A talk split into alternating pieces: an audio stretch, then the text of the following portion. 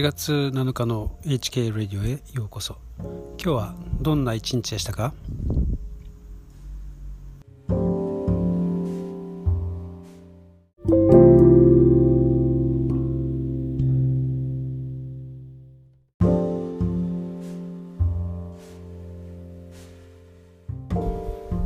えー、暑い日が続いてますね。本当に、えー、まあエアコンの部屋に、えー、こもりがちになりそうですがどうですか？皆さん、えー、健康的に暮らせてますか？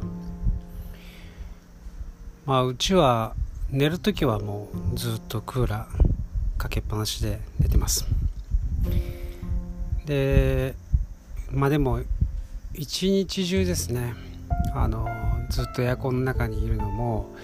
まあ、不健康だなと思うので、えー、まあ、職場に、まあ、週3日行く時は、えー、往復2時間ですね、え、自転車で、えま、この炎天下の中さら、されてますので、ま、いいとして、えーとまあ、その他の日はですね、ま、できればあちょっと外歩こうと思ってなるべく散歩しようと思ってます。まあ、大体僕の散歩コースというのは、えー、40分ぐらい、えー、なんですけれど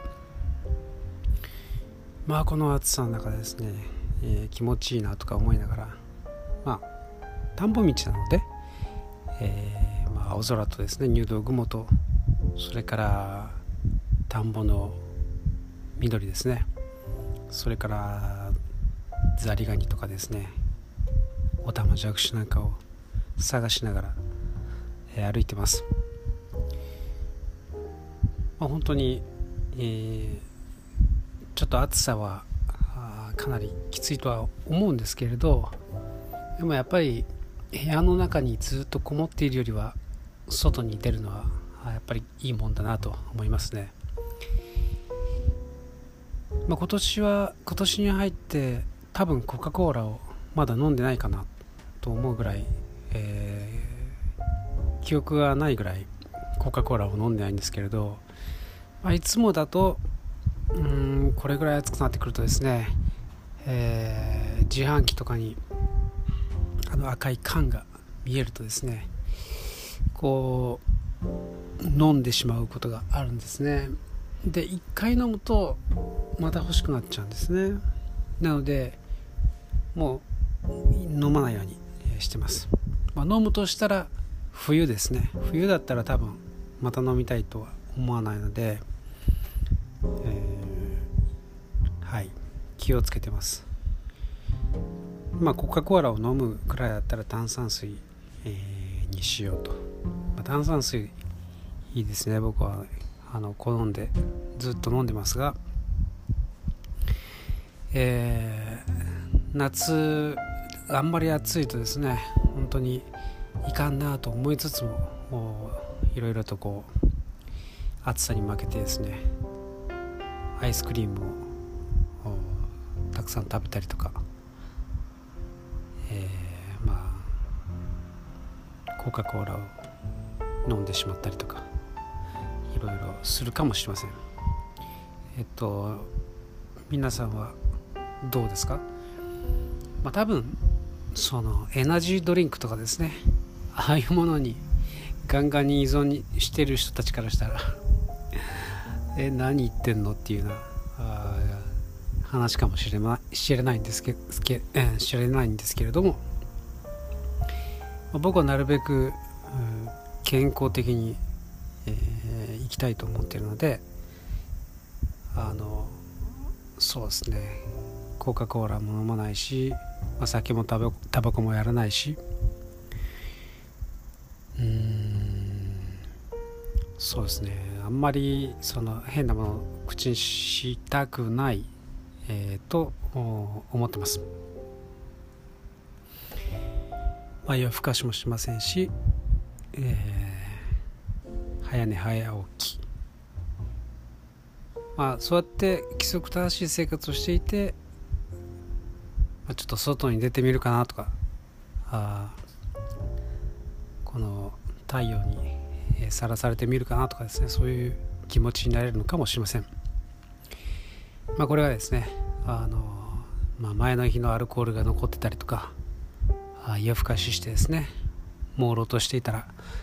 まあそれこそ危険ですからね。そんな散歩なんかもってのほかですよね、まあ、皆さんも、えー、健康に十分気をつけて、えー、まあ、それでも十分楽しめるんだということですね。僕はあ言いたいですね。なんというかうんまあよく話すんですけれどこの20世紀の楽しみ方っていうのは、まあ、どれだけ不健康になれるか、えー、みたいなあ部分があったんじゃないかなと思うんですね。それはテクノロジーの発達によって、まあ、電気とかですね、まあ、もたらされた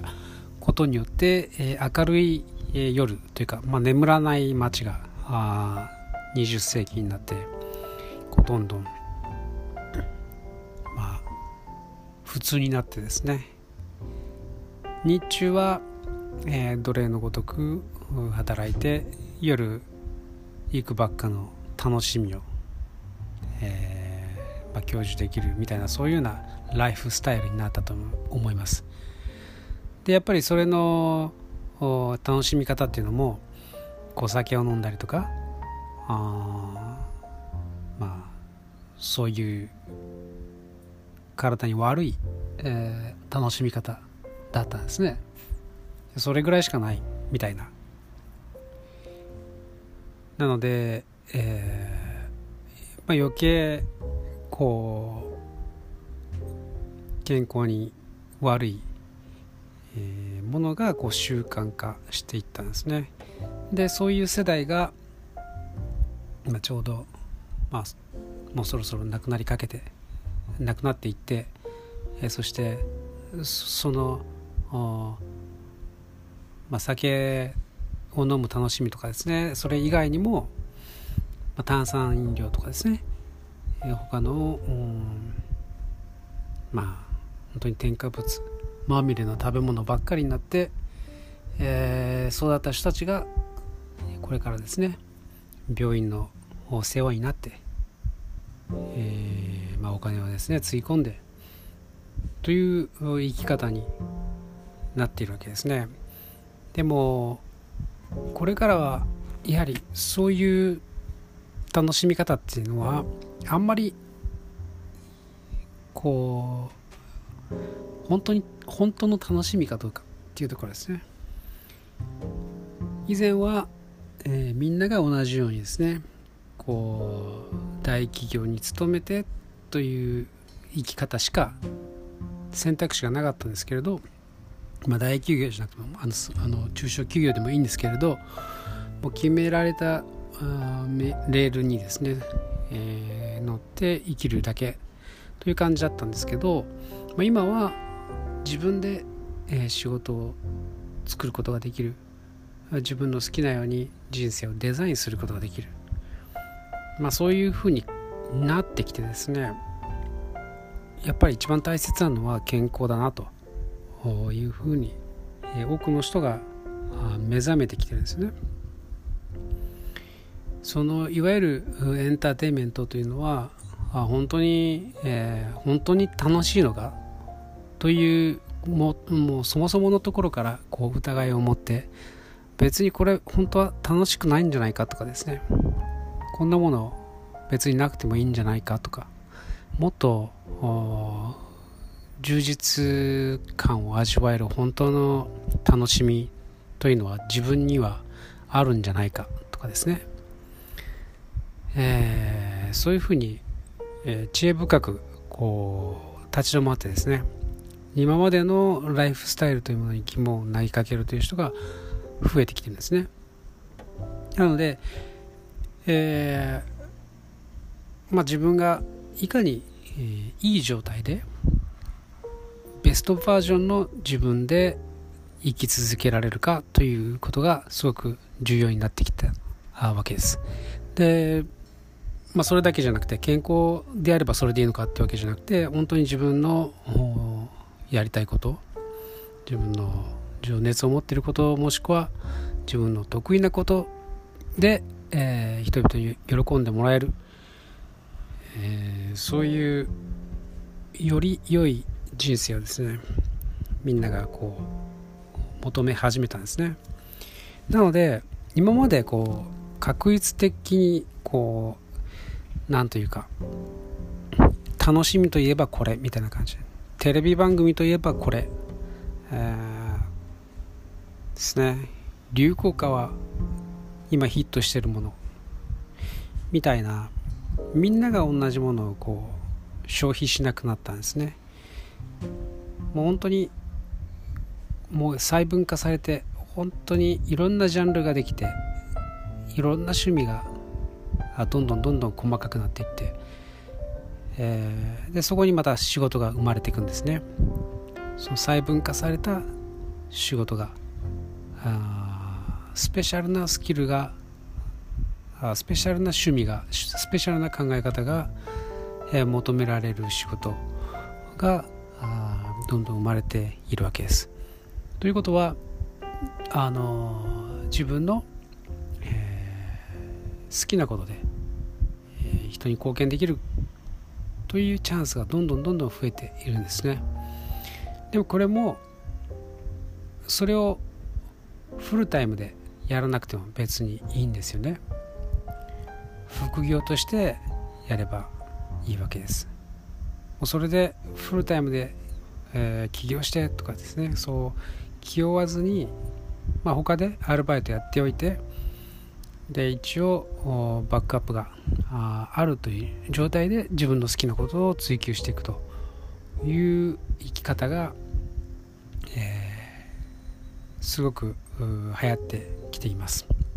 まあ、アメリカの方ではですね特にその流れが顕著ですね。なので、まあ、この暑い時にですねあのまあ散歩したりとかですねこの暑さを楽しんだりとか、まあ、そういうことができる時間があるというのはありがたいなと思いました、えーまあ、それもですね僕もあの本当にえー、まあ勤めているところというのは、まあ、週3日だけしか働いてないんですね。でそれ以外は、他のこと、まあ、自分のことで、えー、副収入を得ています。でそれをどんどんどんどん増やしていこうと今、えー、頑張っています。